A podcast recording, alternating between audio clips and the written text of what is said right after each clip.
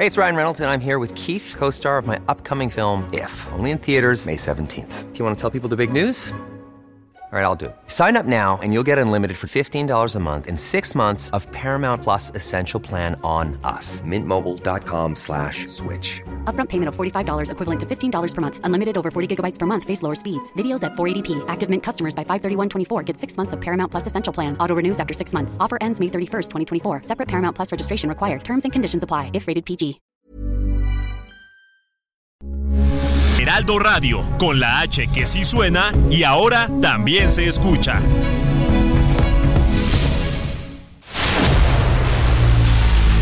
El dedo en la llaga. Había una vez un mundo en el que nadie creía. Un país de historias inexplicables. Una nación con personajes asombrosos.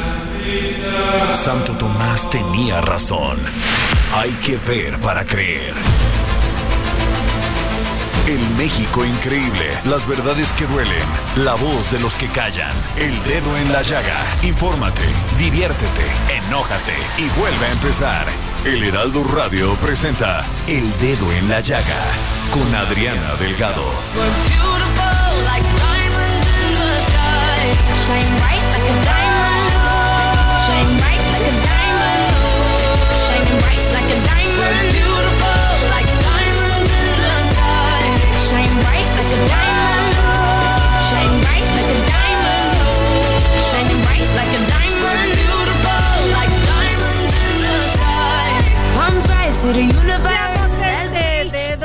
la llaga de este lunes 27 de noviembre del 2023 estamos escuchando a Rihanna con esta canción Diamonds. Don Pepe Carreño, ¿cómo Buenas inicia tardes, usted esta semana? Eso, como todas las semanas, con muchas ganas. Sí, ¿verdad? Hay que echarle ganitas, hay que, aunque veamos nada más y, con, y veamos en las redes sociales información de feminicidios, de muertes, de dichos y de dimes y diretes entre los políticos en este país, de, de gobierno federal contra la oposición, entre las candidatas. Bueno, hay que echarle ganas. Pero es parte de, ¿no? Decir, el, el- el- el que- el que... se- Esos, esos intercambios no dicen... eh, por un lado, esos intercambios no dicen que vayamos a dejar de vivir y necesitar comer y trabajar. No, pues tenemos que levantarnos a echarle ganitas para salir adelante. Y, de- y los otros, el tema feminicidios y demás, pues también hay que levantarse con ganas para, para demandar de las autoridades Claro. eh, el- los mayores límites posibles y también para educar a Así nuestra es. sociedad. Así es, y muy mal el mensaje, este comentario que hizo el expresidente Fox a la esposa de Samuel García, Mariana, es que además me parece que no solamente es una chava echada para adelante y que el expresidente Fox diga la dama de compañía, me pareció muy Eh, desafortunado. Es muy mal gusto, ¿no? Muy mal gusto, muy mal gusto. Pero Muy, muy ya mal lo gusto. mandaron a callarse, ya algunos panistas le dijeron, ¿sabe qué, señor presidente Fox? Ya váyase usted a su rancho y cállese. ¿No le dijeron algo así como cállate chachalaca? Pues no, todavía no. Bueno, pero nos vamos a nuestro primer resumen informativo. El presidente Andrés Manuel López Obrador expuso que las puertas del país están abiertas para aquellas empresas que quieran participar en la explotación de litio. Sin embargo, advirtió que los recursos y los empleos deben de ser en beneficio de México. López Obrador dio a conocer que el Aeropuerto Internacional Felipe Ángeles ya es la terminal aérea con mayor número de vuelos de carga en el país. Incluso por la cantidad de operaciones, ya supera al de la Ciudad de México y al de Guadalajara. El mandatario reprochó la postura de los ministros de la Suprema Corte de Justicia de la Nación, que sostuvieron que los integrantes del Poder Judicial de la Federación no pueden ser elegidos por voto popular. Argumentó que si se deja de elegir cargos públicos solo a un grupo, se perpetúa la oligarquía en el país. El presidente López Obrador dijo que el gobierno de México compró por cerca de 2 mil millones de pesos al menos tres almacenes para construir la superfarmacia que se inaugurará el próximo 29 de diciembre. El mandatario federal advirtió que el tren Maya puede inaugurarse el viernes 15 de diciembre, aún con faltantes, aunque aclaró que estos faltantes no serán ni en materia de seguridad ni en lo fundamental. Senadores del Partido Acción Nacional inconformes con el acuerdo de la coalición Fuerza y Corazón por México para la distribución de candidaturas al Senado pidieron a su dirigente nacional Marco Cortés Mendoza rectificar el convenio, aunque estimaron difícil que eso prospere porque dijeron que el PRI no se va a dejar y además dentro del blanquiazul no hay contrapesos. Los ministros de la Suprema Corte de Justicia de la Nación rechazaron la propuesta del presidente Andrés Manuel López Obrador y de la precandidata presidencial de Morena Claudia Sheinbaum de elegir a jueces y hasta integrantes del máximo tribunal del país por medio del voto popular en urnas. Al participar en la Feria Internacional del Libro de Guadalajara, las ministras Loreta Ortiz y Margarita Ríos Farjat, así como el ministro Alberto Pérez Dayán, coincidieron en lo inviable de la propuesta. La influencia del dinero, la corrupción, el crimen organizado y actores enemigos de la democracia o desleales a los principios que la sostienen ponen bajo presión a las instituciones y sus procesos. Así lo advirtió Reyes Rodríguez Mondragón, magistrado presidente del Tribunal Electoral del Poder Judicial de la Federación. La Fiscalía General de la República informó que el inmueble de Emilio Lozoya, exdirector de Petróleos Mexicanos, ubicado en la colonia Lomas de Besares en la alcaldía Miguel Hidalgo, sigue asegurado y no será devuelto. Aseguró que es evidente que la residencia se obtuvo con fondos provenientes de lavado de dinero y se trabaja en una apelación. Integrantes de la Comisión Anticorrupción de la Cámara de Diputados iniciaron una indagatoria de los contratos y adjudicaciones que una empresa proveedora de computadoras y drones ha obtenido con distintas dependencias, incluso de mantenimiento a las cámaras de vigilancia de la Auditoría Superior de la Federación, por lo que presentará sus conclusiones a la Secretaría de la Función Pública si concluyen que hubo anomalías. Pues bueno, este fue nuestro resumen informativo con el gran Héctor Vieira y el día de hoy, a las 12 del día, don Pepe Carreño y Claudia Sheinbaum, precandidata presidencial por la coalición Sigamos Haciendo Historia, presentó su equipo de precampaña rumbo a las elecciones del 2024. Eh, de entre los personajes que mencionó, pues está Mario Delgado, que bueno, es el, el presidente del Comité Ejecutivo Nacional de Morena. Mario, y este será coordinador de esta precampaña, Dan Augusto López, será el coordinador político, porque lo vimos, ya había desaparecido y ahora lo vemos otra vez aquí a este, pues está bien, eso habla de, de conciliación, de, de entendimiento político. A Ricardo Monre- Monreal, que será el coordinador de enlace, a Gerardo Fernández Noroña, que será vocero y coordinador con organizaciones civiles. Jesús Valdés Peña será coordinador de enlace y con mexicanos en el exterior. A Tatiana Cloutier será coordinadora de voceros. A Citlali Hernández será coordinadora de alianzas y candidaturas únicas. A Renata Turrent será enlace con académicos. Estela Damián será coordinadora de giras. Regina Orozco será coordinadora de la comunidad cultural. Y tengo en la línea a Gerardo Fernández Noroña, vocero y coordinador con organizaciones civiles de la precandidata presidencial por la coalición Sigamos Haciendo Historia, Claudia Sheinbaum. ¿Cómo está, diputado? ¿Qué tal, Adriana? ¿Cómo estás? Muy buenas tardes, eh, Carreño. Buenas tardes, buenas tardes al auditorio. Gracias.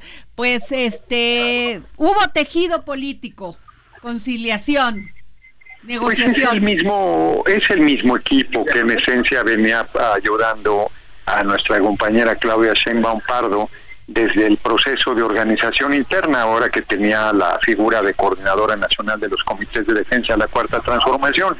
En realidad hay la incorporación que vale la pena resaltar de eh, un compañero que es del equipo de, de Marcelo Valdés, este, Jesús que va a Valdés Peña. cosas. Jesús Valdés Peña, sí, él, él es este, no, no estaba participando eh, Marcelo y su equipo en los trabajos directos y se integra Valdés. Este, la, la integración de Tatiana Cloutier, que es una compañera muy valiosa y que este, pues, coordinó la campaña, el compañero del hoy compañero presidente en el 2018, y de una joven talentosa ahí que en relación con el sector académico y, y de la intelectualidad que se le llama Renata Turrena, además de Regina Orozco. Se amplió más bien el, el equipo, digamos, ¿no? Y le preguntaron a Claudia si ese iba a ser su equipo de campaña y siempre puede tener ajustes, pero ella fue muy categórica al plantear, a ver, este equipo, eh, al margen de cuál sea el equipo de campaña, me va a acompañar hasta la este hasta la presidencia y no lo comentó, no comentó ninguna infidencia al plantear que hay una comisión política, de hecho ya está así establecida, que conforma este Mario eh, Monreal, Adán Augusto, eh, la propia Claudia y un servidor. Claro. Bueno, diputado. Sí, sí, sí. Pero me- me llama la atención, me resulta muy interesante esta comisión política porque están ahí literalmente, eh, aparte de doña Claudia, pues otros cuatro personas que en su momento fueron competidores, incluyéndolo usted. Así es, sí, así es.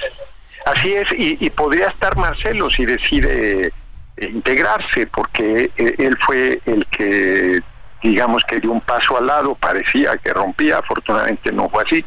Y digo afortunadamente porque es un compañero valioso y él pues tiene además ahí este, un espacio, es un compañero que puede aportar mucho.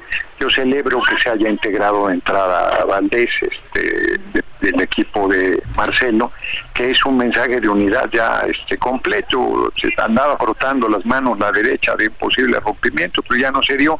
Y en las eh, eh, que van a ser en su momento las elecciones de gobierno de los estados también tuvimos una salida, la de Lucía Mesa en, en Morelos, pero fue una determinación del propio movimiento de no permitir su eh, registro por vínculos. En Morelos está muy descompuesto y hay vínculos extraños, por decir de alguna Sí, manera Con el fiscal. su cercanía con el fiscal indiscutiblemente, ¿no? Entonces, este, ahí se tomó esa determinación. De ahí en fuera no hemos tenido ningún rompimiento, ninguna ni- ninguna salida de algún compañero o compañera y eso me- me parece de, de- de subrayarse. Entonces hay una invitación abierta a Marcelo para integrarse. Sí, esa se ha mantenido. No solo hay una eh, invitación abierta, nuestra compañera Claudia Sheinbaum Pardo ha platicado un par de ocasiones con él, se han establecido este acuerdos eh, fundamentales para mantener la unidad y una comunicación permanente y es eh, ahora sí que inclusive está en la determinación de él, a él le correspondería la coordinación del Senado eventualmente, ¿no? Pues fue que quedó en segundo lugar y es el acuerdo que en su momento trascendió, este hecho por, por el propio compañero presidente cuando aún no se definía, no se definía quién iba a encabezar a nuestro movimiento rumbo a la presidencia de la República. Oh. Entonces todo eso está, todo eso está abierto, es, O eh, sea que sido- sí, es, es muy claro este mensaje que manda eh, Marcelo Ebrard este, con Jesús Valdés Peña como coordinador de enlace y con mexicanos en el exterior. Pues es, un- es muy claro de que vamos avanzando en la incorporación del equipo que apoyó a Marcelo. No hay tampoco ninguna actitud de exclusión ni de nada a los compañeros que la apoyaron, a legisladores, legisladoras federales, senadores, senadoras, diputados, diputadas. Prácticamente todos los que lo apoyaron se inscribieron para buscar la reelección. Si logran ganar la encuesta, no hay, o sea, por supuesto que se respetará el resultado. Entonces, no, mantenemos muy bien el rumbo. Esto es muy Mientras importante. que la derecha Perdón. anda, eh, mientras que la derecha anda a las patadas y con rupturas evidentes, la crisis aquí en el DF con la imposición de tabuada del cártel inmobiliario, batallando ahí con Rubalcaba y la propia este, Sandra Cuevas, que hizo declaraciones durísimas en contra de las dirigencias nacionales de del Frente Guango Derecha, ¿cómo se llaman ahora? Este, fuerza y corazón, fuerza, fuerza corruptora y corazón no tienen, caja registradora. Dime. Diputado, y a ver, dijo algo muy interesante. La esta reelección de los diputados y senadores que ya se apuntaron casi la mayoría de Morena eh, Sí. en la Cámara de Diputados, ¿va a ser por encuestas igual? Por encuesta igual, de, de morena, peta y verde, porque hay, hay que recordar que la coalición tiene a los tres partidos y, y los, los legisladores, legisladores de los tres partidos, como bien dices, prácticamente en su totalidad van a encuesta. El único que no va a ir a encuesta soy yo. ¿Por qué Porque, no va a este, participar? Sí, sí voy a participar. Este, todo indica que voy a permanecer allí en la Cámara de Diputados. Ya digo que ya voy a ser parte del inventario, pero este, yo por primera vez iría este, por representación proporcional debido a que ando en una tarea nacional, no, no, no porque no quisiera Y yo ir es por primera vez, ¿verdad? Porque por siempre ha ido a pelearlas. de mayoría, siempre, Sí. siempre. Y, y eh, por Iztapalapa, además larga vida al pueblo de Iztapalapa que ha sido tan generoso conmigo. Entonces, este sí sería la primera vez que no que no iría yo a territorio a, a ganar una una representación. Claro. Oiga, y a ver, este, pues es- van a estar juntos. Usted siempre ha estado con Claudia Sheinbaum y mantuvo una Así es. posición muy madura diciendo yo sí la apoyo a la compañera Sheinbaum. Pero pues Así es. Ricardo Monreal este estuvo entre sí o no, pero luego este No, desde pues, un principio ya- los- ya, los luego se unió y Manuel Velasco, Adán Augusto no lo veía que yo. Preguntó inclusive una periodista que cuál iba a ser la tarea de él. No se ha definido, pero él está ha estado metido en la en la gira de, de su compañera de vida, pero está ayudando y, y también pues, tendrá una tarea, es compañero muy valioso, senador. Y Ricardo y Adán Augusto, los, Sí. los cuatro ahí apenas se dio a conocer el resultado de la encuesta, Pues, los cuatro muy buena negociación. La verdad, muy buena negociación, porque eso habla de unidad. bien. La verdad, sí, Exacto. quien diga lo contrario, pues ahí está la prueba, ahí están los hechos. Exacto. Pues muchas gracias, así es. diputado. La verdad, gracias por siempre tomarnos la llamada para el dedo en la llaga. No, hombre, al contrario, gracias a ti, Adriana. Gracias, este, diputado. Pepe Carreño, buenas tardes, buenas, Buenas tardes, al auditorio. Gracias, diputado Gerardo Fernández Noroña. Pues bueno, gran nota nos dio Jesús Valdés Peña, será coordinador de enlace y con mexicanos en el exterior. Y bueno, pues de una participación directa De de. Marcelo Ebrard. O sea que ya se, ya se negoció, Sí, ya invitado se- abierto. Ya hay curitas y este mertiolate y todo ahí. Y ahí y soba soba. Y soba sana, soba. sana, Muy bien. vamos a ver. Bueno, pues fíjense que el, don Pepe Carreño, los ministros Alberto Pérez Dayán, Loreta Ortiz Alf y Margarita Ríos Farjat consider- consideraron inviable la propuesta del presidente López Obrador para que el poder judicial se integre a través de perfiles que más vot que más, o sea, que vayan directamente a las urnas y que vayan por el voto popular y que los elija la gente. Entonces, pero fíjese que Loreta Ortiz dijo los los abogados que se necesi- que necesita la corte son abogados que debemos tener un perfil específico y ese perfil no se puede alcanzar en las urnas siendo electos. Esto dijo Loreta Ortiz. Y tengo al abogado y licenciado, bueno, Ignacio Morales Lechuga, es procurador general de la República, gran constitucionalista. ¿Cómo está, licenciado? Gracias, Adriana. Muy bien, muy buenas tardes. Aquí Buenas estoy tardes con don auditorio. Pepe Carreño, que le manda Qué saludos. gusto. Un abrazo a Pepe con todo afecto y cariño. Muchas Muchas, gracias. gracias. Don, don Ignacio Morales Lechuga, ¿qué piensa de estas declara de esta declaración de la ministra Loreta Ortiz? Dijo, pues no, sencillamente los ministros de la Corte deben de llegar por experiencia, trayectoria, trabajo, no por voto popular y conocimientos, obvio. coincido plenamente con Loreta, con Margarita Ríos Farjad y con todos los que se hayan expresado en el mismo sentido. Me parece novedoso que Loreta por primera vez esté estableciendo, digamos, una separación con el criterio sostenido por el presidente de la República, pero yo diría bienvenida, qué bueno, qué bueno, qué bueno que, que renace una ministra que ya se atrevió a decir que además eh, Arturo Saldívar dejó 170 asuntos sin atender. ¿Qué tal, eh? Ahora que se retiró de la corte. Y ya le contestó, ya dice, le "No es cierto, contestó no es cierto, Arturo no es cierto". Saldívar y dice, no, no es cierto, no es cierto, no dejé tantos, dejé menos. Bueno, de todas maneras, por lo visto dejó un tiradero del que debería dar él respuesta, re- sobre todo responsable. Pero creo yo que, que efectivamente, tanto los cargos de ministros como de jueces federales en Estados Unidos se eligen como se elige en México. Y son los jueces locales los que de alguna manera tienden a ser electos Exacto. pero son jueces locales que tienen asuntos menores bajo su competencia, pero ya un cargo tan, tan importante como el control de la constitucionalidad, como el juicio de amparo, como algunas eh, revisiones de, de segunda instancia del mismo campo federal, por supuesto que deben estar en manos de abogados expertos, y no solamente abogados expertos, sino abogados que estén más allá del bien y del mal Por eso se llama jurisprudencia, es decir, porque deben estar juristas prudentes. Claro. De ahí viene lo de la jurisprudencia o, o de juristas prudentes que, que por otra parte hayan pasado por la academia, por la experiencia del trabajo y, y que de alguna manera tengan eh, salarios dignos y prestaciones dignas y seguridad adicional los que Claro. ven temas penales porque sus vidas corren mucho peligro. Han, han asesinado a magistrados, a Es jueces. cierto.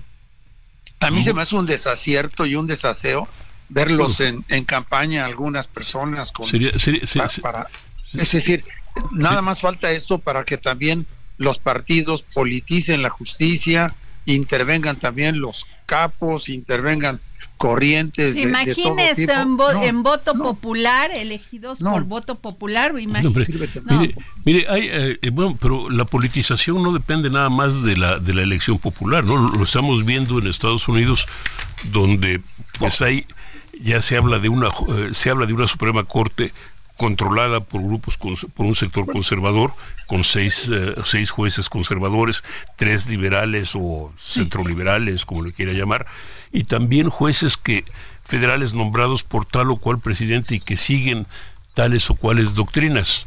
¿No sería lo Sí, mismo yo, en México? Yo diría, Pepe, que efectivamente las, la Corte como la de aquí como la de Estados Unidos han tenido esa connotación y que toda resolución de la Corte tiene efectos políticos, por supuesto, efectos políticos trascendentales muchas veces, pero también a- abonaría yo en, en descargo de todo esto que aunque dicen los abogados, la Constitución dice lo que la Corte quiere que diga, porque esa es, la, esa es la frase, Ajá. en realidad no se pueden separar mucho, aún con el arbitrio que tienen como jueces, del texto original de la Constitución. Este es el punto central. Entonces, su capacidad de causar daño con una resolución es menor eh, vista desde este ángulo que, que- que con un voto popular.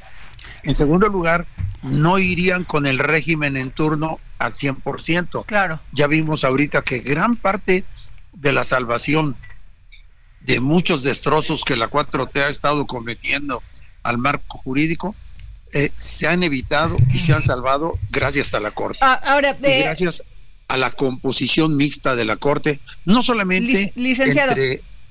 Se nos va a cortar, pero yo le quiero preguntar esto. ¿Cómo vio esta declaración del ministro de la Suprema Corte, Alberto Pérez Dayán, que propone destituir a legisladores por no llegar a un consenso para nombrar a los comisionados del INAI? Yo creo que tendríamos que revisar formas de revisión de los organismos desconcentrados o descentralizados y establecer algunos nuevos procedimientos para no dejar todo en manos de un presidente que con toda maña manda a los candidatos para que se los reboten y luego el nombrar persona indicada a la tercera después de dos tentativas digamos a la tercera. Es, es Ok. una forma de quedarse con el poder descentralizarlo. Creo que hay que evitarlo. Pero, ah, pero, eh, perdón, el, aquí, aquí el punto sería en todo caso que efectivamente el- ah, en alguna medida el Poder Ejecutivo está tratando de, recuperar, valga la expresión, todo los, mucho del poder perdido o de los poderes que, que se le habían diluido ante el legislativo y el judicial. Sí, yo creo que más que poder pervi- per- perdido es un poder redistribuido en una democracia en la que nosotros hemos sufrido un presidencialismo a ultranza, excesivo, que de alguna manera ha ahogado al país y ha hecho que se descansen decisiones importantísimas sobre los hombros de una persona. 130 millones de mexicanos no podemos estar expensas de las ocurrencias de un solo ejecutivo. Yo creo que la administración pública debe tener otra Así visión. es. Pues muchas gracias, eh, licenciado. Ignacio Morales Lechuga. Gracias por tomarnos la llamada Gracias. para el dedo en la llaga. Hasta, Pues, hasta luego, Pepe. ¿qué Muchas. Gracias. Palabras sabias de un hombre conocedor, ¿no? Es que es, es que es cierto, pero hay el, el punto cierto, es decir, eh, todos podemos leer la Constitución, todos pode- pero no todos podemos interpretarla. Claro. No todos conocemos los Claro códigos que que, la, eh, los códigos que no, llevan. a mí me parece muy irresponsable siquiera poner esta propuesta en la mesa. La verdad. La verdad. Pero bueno, nos vamos a un corte y regresamos aquí para seguir poniendo el, re- el dedo en la llaga, el redo de la tal, llaga eh? en el dedo. En arroba Adri Delgado Ruiz, síganos. Like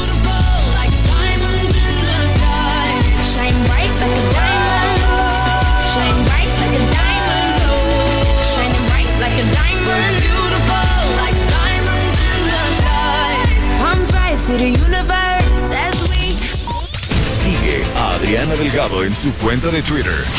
Arroba Adri Delgado Ruiz. Además, te invitamos a enviar tus opiniones y comentarios en texto o por mensaje de audio a través de WhatsApp al 55 2544 3334. Y si quieres escuchar El Dedo en la Llaga de El Heraldo Radio, en cualquier momento y donde quiera que te encuentres, descarga el podcast disponible en Spotify y iTunes.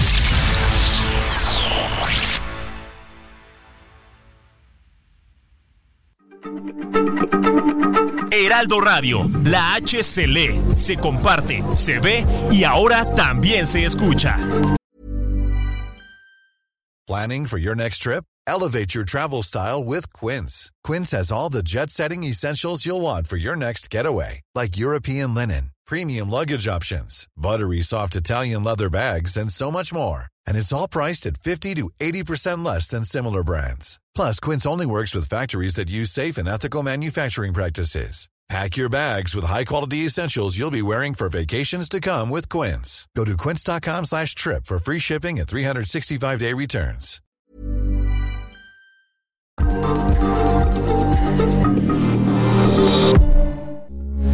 Heraldo Radio, con la H que sí suena y ahora también se escucha.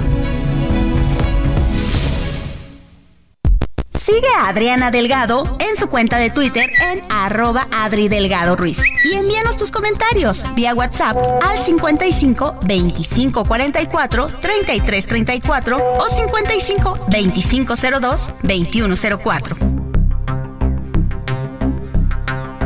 Adriana Delgado entrevista en exclusiva a la precandidata de Morena para la alcaldía de Magdalena Contreras, Patricia Ortiz Couturier. Usted es morenista de hueso colorado. 100%. Fundadora Se de Morena. formó en Morena. Así es. ¿Cómo conoce usted a Andrés Manuel López Obrador?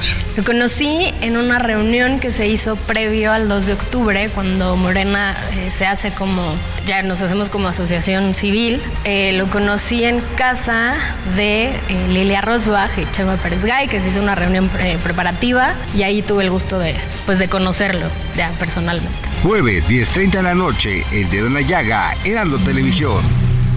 Regresamos aquí al dedo en la llaga, son las 3 de la tarde con 31 minutos y que la Fiscalía, don Pepe Carreño, la Fiscalía General de la República, anunció que impugnará la decisión de un juez por el cual se ordenó devolver a Emilio Lozoya una mansión en la Ciudad de México valuada en más de 30 millones, nada más puro cascarón.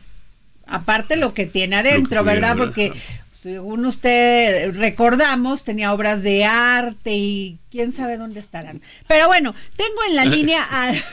es que ¿Quién qué sabe? bárbaro. Eh, a Lourdes Mendoza, gran periodista, escritora, autora de la columna Sobremesa. Lourdes, ¿cómo estás, querida? Muy bien, muy contenta de estar con ustedes, Gracias, querida Adriana, aquí don está Pepe, con muy Pepe buenas tardes. Carreño. Lourdes. Oiga, oye, Lourdes, este, pues la fiscalía dice que no les va a devolver nada, porque salió todo este fin de semana que Emilio Lozoya había, este, les había ganado esta la fiscalía y que le iban a devolver su casa más lo que se encontraba adentro. Sí, bueno, el, el abogado de Lozoya creo que ya anda diciendo también que creo que le tenemos que pedir perdón a ambos dos, ¿verdad? Pero pues no, igualito que Lozoya nada más nos andan vendiendo espejitos. Y déjenme decirles, a ver, de- de- desde antes, o sea, comenzamos con esta historia en donde Emilio Lozoya, desde el 2022, el 3 de enero del 2022, la Fiscalía acusa solo a Lozoya y a su familia de ser los únicos beneficiarios del dinero de Odebrecht. ¿Dónde está ese dinero? O sea, los 10.5 millones que le dieron de cochupo a Emilio Lozoya para comprarlo para sobornar. Y de dólares, y de dólares. Exactamente. Entonces, esos 10.5 millones, la fiscalía, repito, el 3 de enero del 2022 dijo solo los tiene Emilio Lozoya y su familia, ¿ok? Entonces, ¿dónde está el dinero? Está en sus cuentas y lo que no está en sus cuentas lo utilizó para comprar sus mansiones. Una de ellas, la que ustedes están refiriendo en estos momentos, en Lomas de Beseaves, Ajá. y la otra, la que compra con el cochupo que le da este mm, el señor Ancira por el caso de agronitrogenados, compra la de Ixtapa. Entonces, yo hace justamente cuatro días, el mismo día que salen a decir que habían ganado y que le iban a regresar esa casa, yo salí ah, en redes y dije, no se la van a regresar por dos este, Es cuestiones. La primera, la fiscalía va a impugnar. Y la segunda es porque esa, e- esa casa es el objeto del delito de otra carpeta de investigación que tiene la Fiscalía contra Emilio Lozoya y por la cual el juez otro juez diferente dijo, ¿sabes qué? Sí hay que retenérsela porque es parte de la indemnización que tendría que hacer Lozoya al pueblo de México.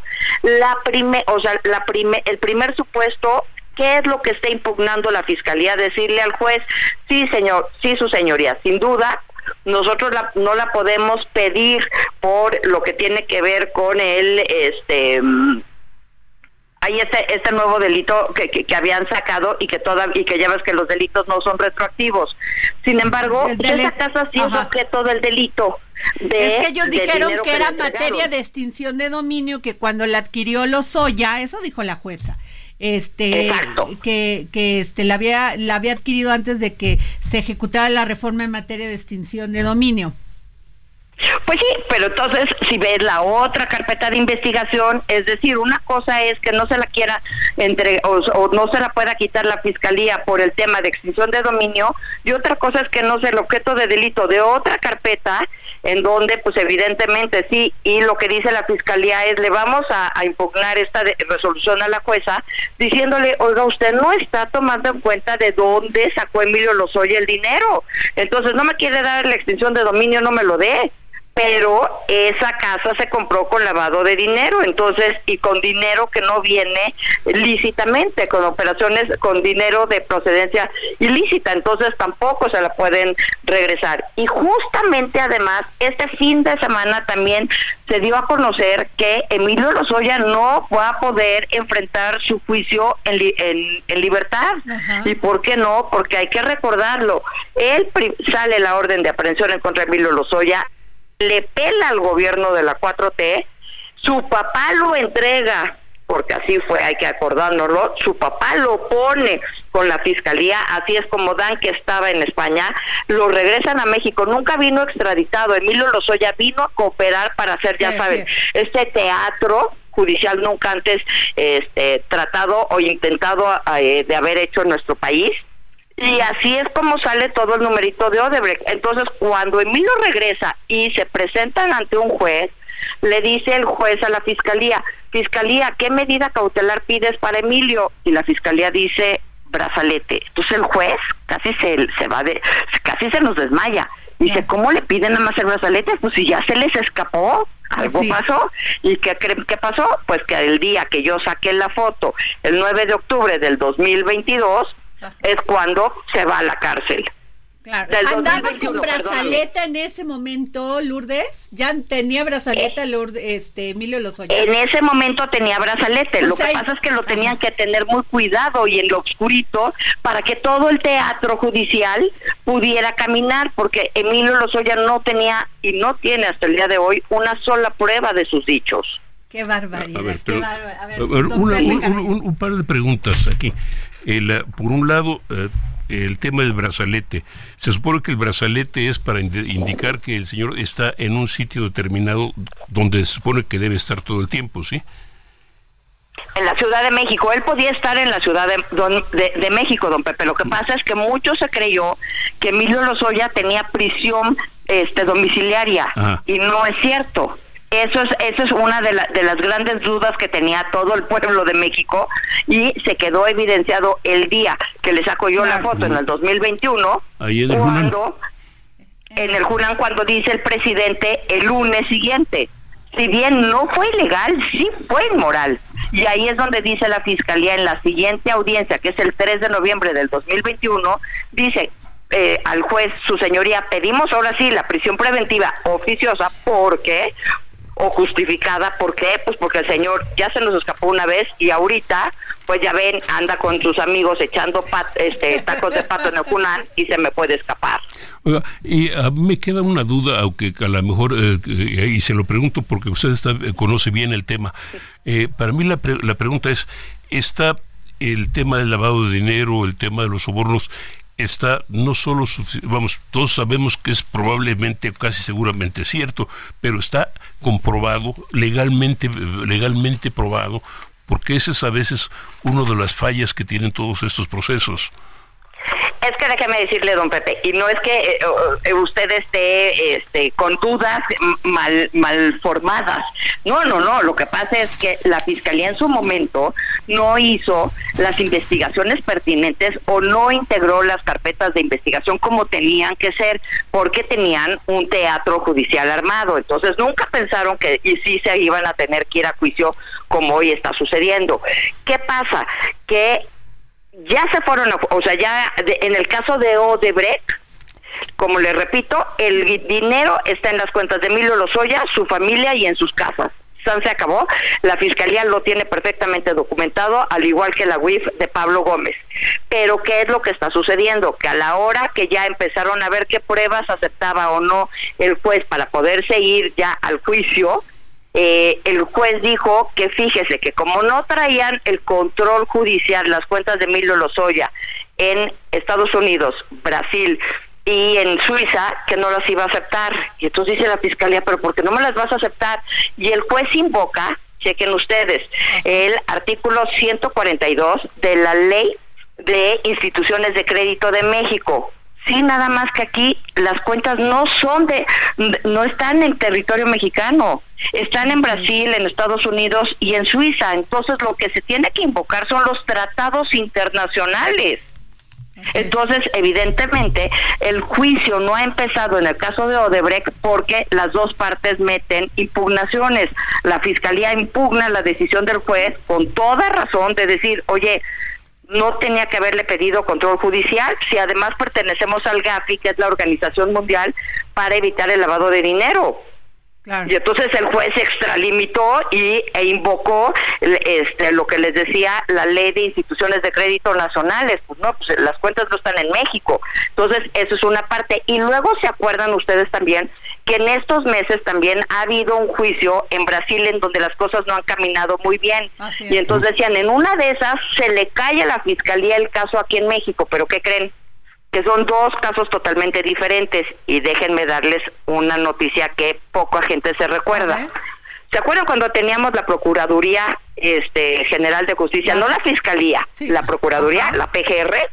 En esos entonces era el gobierno de Peña Nieto. Es cuando estalla el escándalo de Odebrecht que dan y reparten dinero en toda América Latina. ¿Sabían ustedes que personal de la de la Procuraduría de Peña va van y ahí interrogan a los funcionarios de Brasil, de Odebrecht, y ellos declaran, sí, sí, le dimos el dinero a los Oya, ¿para qué? Para sobornarlo. Y ellos, ¿qué creen? Sí, son pruebas que les admitió el juez a la fiscalía para que vengan cuando empiece el juicio y digan, yo le di el dinero a este señor, ¿para qué?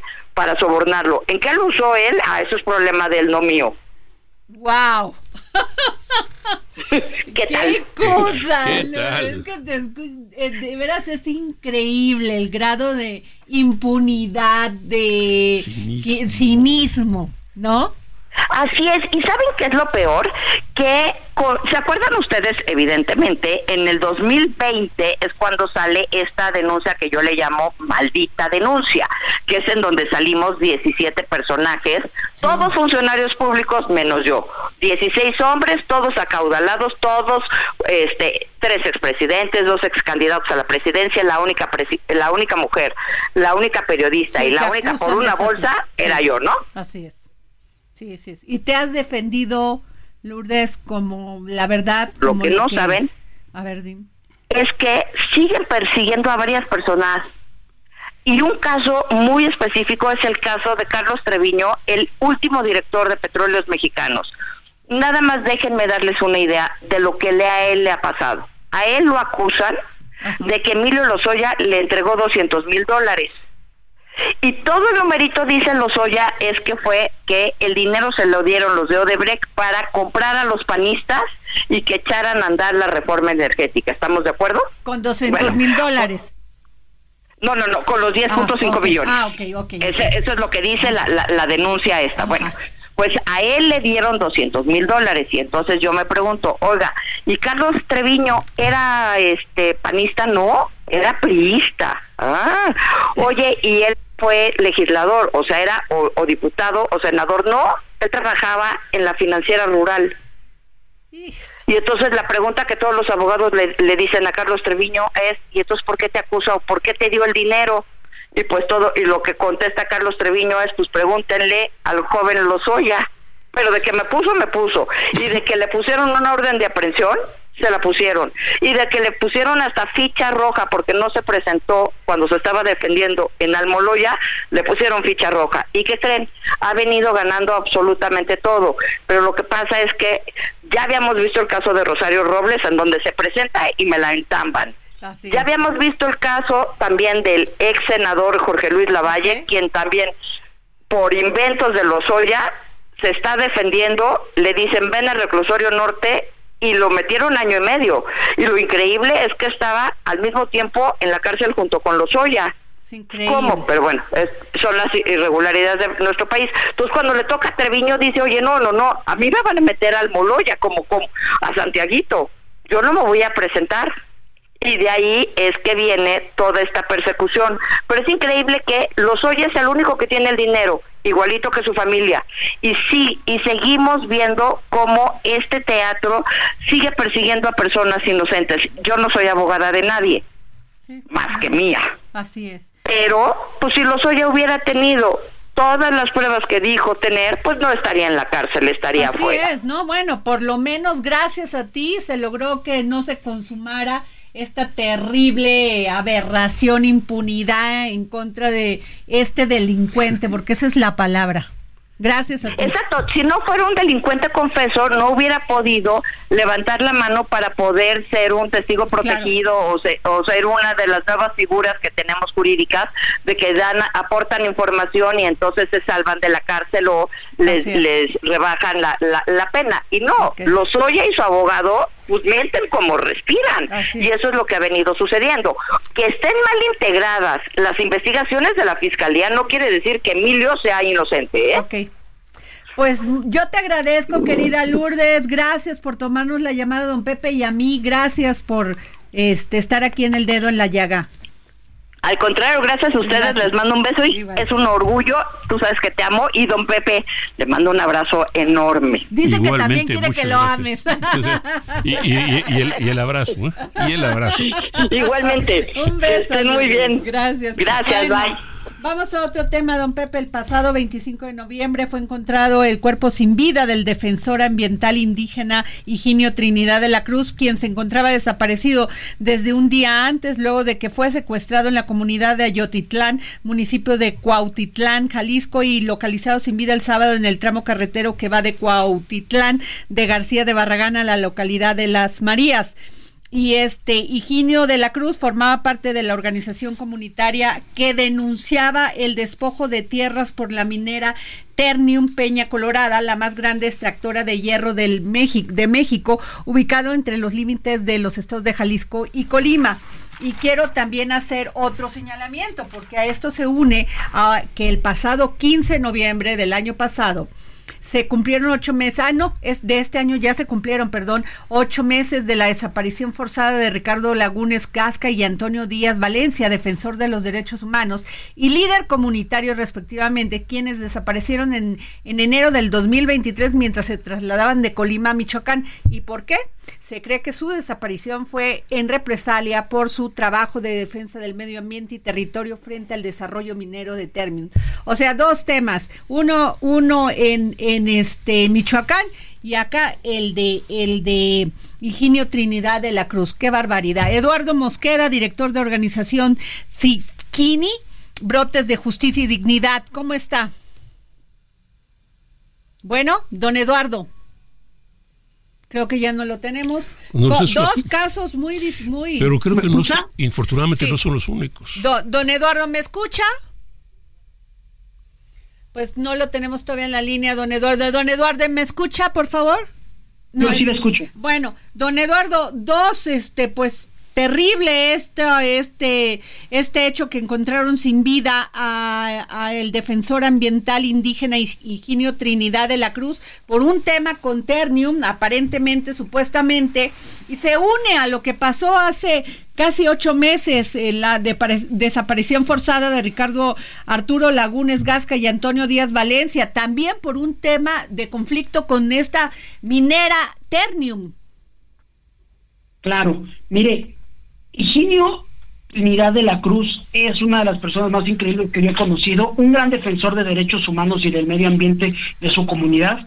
Él no solamente denunciaba la minería ilegal que está siendo actualmente realizada por el crimen organizado y la tal ilegal, con la corrupción que está demostrada aquí de los tres niveles, también estaba en contra de cómo está realizando la explotación la minera, como tú indicas, Benito Juárez Peña Colorada, que es propiedad, que, que, que a su vez es parte de Ternium y ArcelorMittal. Qué bueno que recuerdas que es la misma empresa en Aquila y es la misma empresa también, no olvidemos el caso de Huizontla también en Michoacán, y es la misma región. Estamos hablando de la misma fórmula, la misma empresa, el mismo, el mismo grupo de crimen organizado y la misma corrupción en todos los niveles que está permitiendo que estén matando a las personas defensoras de derechos humanos. Y todo Y por conflictos con Ternium, que es muy extraño, ¿no? con- Pues no es extraño, es pues bastante evidente, ¿no? De cómo se maneja la empresa. ¿De, de dónde, Está mostrando un patrón. de, de- de dónde es esa empresa? ¿Quién es el dueño de esa empresa? Eh, es Paulo Roca en la actualidad, de la familia Roca. Ellos vienen de Argentina, aunque son originarios de Italia. Y esta empresa se caracteriza por tener problemas legales en todo, en todo el mundo. En Argentina, por desaparición de personas también, de trabajadores. Así es como nació. Eh, en Brasil, con una contaminación terrible, eh, la, la empresa de su siderúrgica tiene la responsabilidad de más del 70% de la contaminación de la bahía de Río de Janeiro. También están involucrados en el tema del abayato. O sea, estamos permitiendo que una empresa mafiosa implemente un área de sacrificio contra más de 15 mil personas y un área de silencio en, en- en- en alianza con crimen organizado y con la corrupción de autoridades. Este señor este caso- estuvo recientemente aquí, ¿no? Entiendo. ¿Perdón? Es, es, entiendo que el señor Roca estuvo recientemente aquí. Parece que está como en su casa. Viene- Dios. viene- viene. Ya se hicieron Ah, las denuncias, ya se hicieron las denuncias, este don Eduardo Mosqueda, porque cuando le preguntamos a la procura- a la fiscalía en Michoacán sobre la desaparición de y hemos hablado con su con familiares de de este de Ricardo Arturo Lagunes Gasca y Antonio Díaz Valencia y decían, pues es que nosotros ya acudimos a hacer las denuncias pertinentes y no hemos tenido respuesta. ¿Qué va a pasar entonces con, don- con Higinio Trinidad de la Cruz? Mire, precisamente en este momento eh, están en ese proceso de denuncia, pero le, le platico el contexto. Por favor. Esta comunidad está bajo sitio del crimen organizado para que no denuncien estas situaciones. Imponen un está, eh, eh, imponen una zona de silencio. Múltiples compañeros defensores que han sido golpeados, que han sido desaparecidos, prefieren no denunciar. Pero aquí hay algo muy importante y que debemos destacar. Aunque ellos no denuncien, cuestiones como esta desaparición forzada, que hay que decirlo con todas sus letras, y una ejecución extrajudicial con participación de agentes del Estado, lo citó, el- lo recordamos, lo citó a la presidencia municipal, el actual presidente municipal de Cuautitlán, J. Jesús Delgado Camberos, y ahí entró a las 11 de la mañana del viernes. No salió por la puerta frontal, los testigos indican que lo sacaron de manera forzada por la puerta trasera. Dios. Entonces, esto implica investigaciones de oficio que debe de tener, como- que tienen obligación la Fiscalía General de la República y un proceso que debe atender también el gobierno de la República. Totalmente. oficio. Al presidente oficio. Andrés Manuel, ojalá nos escuchen, y a la secretaria de Economía también, y a la, a la Fiscalía. Y, la fiscalía, la, Pero ya se hizo la denuncia, don Eduardo. La familia está en el proceso. Está en el proceso. pero, Pues este, qué triste. Pero, pero le informo, están con miedo, como están con miedo las decenas de personas defensoras. Pero creo que este, eh, eh, este es un caso muy reciente, pero no el único que se ha registrado. No, don Pepe, es por eso No, de pero- hace pero, ocho. Es decir, a, a lo que me refiero es que eh, entiendo que en estos últimos años ha habido más de medio centenar de defensores de, ah, de la tierra, de derechos, de derechos Sí. ecológicos, de, de- de derechos mineros. Pero quien se ve muertos. sistemáticamente involucrada siempre es esta minera Ternium, don Eduardo. Está presente, está presente. Les digo, tiene Y una sobre historia criminal desaparición en todos forzada. los países. Y, En todos híjole, los pues, países en los que se encuentra. muchas gracias, don Eduardo Mosqueda, director de la organización Sixkini. ¿Está bien dicho? ¿O Si- Sikini? Sí, Brotes es de Sikini. justicia y dignidad. Vamos a estar muy, muy pendiente con usted para da- es- darle seguimiento a esta información y lamentamos mucho pues la muerte de, de don Higinio Trinidad de la Cruz. Muchas gracias. Terminando diciendo que solicitamos que precisamente se desarme a la policía municipal que ha participado en las desapariciones. Ajá. Esto ya ha pasado en otros municipios porque están participando de manera sistémica en desapariciones de personas y exigimos que atraiga el caso a la Fiscalía General de la República y la, fe- y la Federación también. Ok. Muchas gracias. Muchas gracias. Bueno, pues eso fue todo aquí en el dedo en la llaga. Nos, nos escuchamos fue un mañana. dedo en la llaga.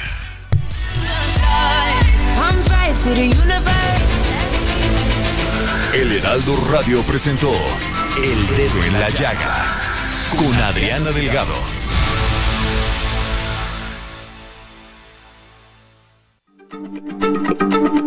Heraldo Radio, la H se lee, se comparte, se ve y ahora también se escucha.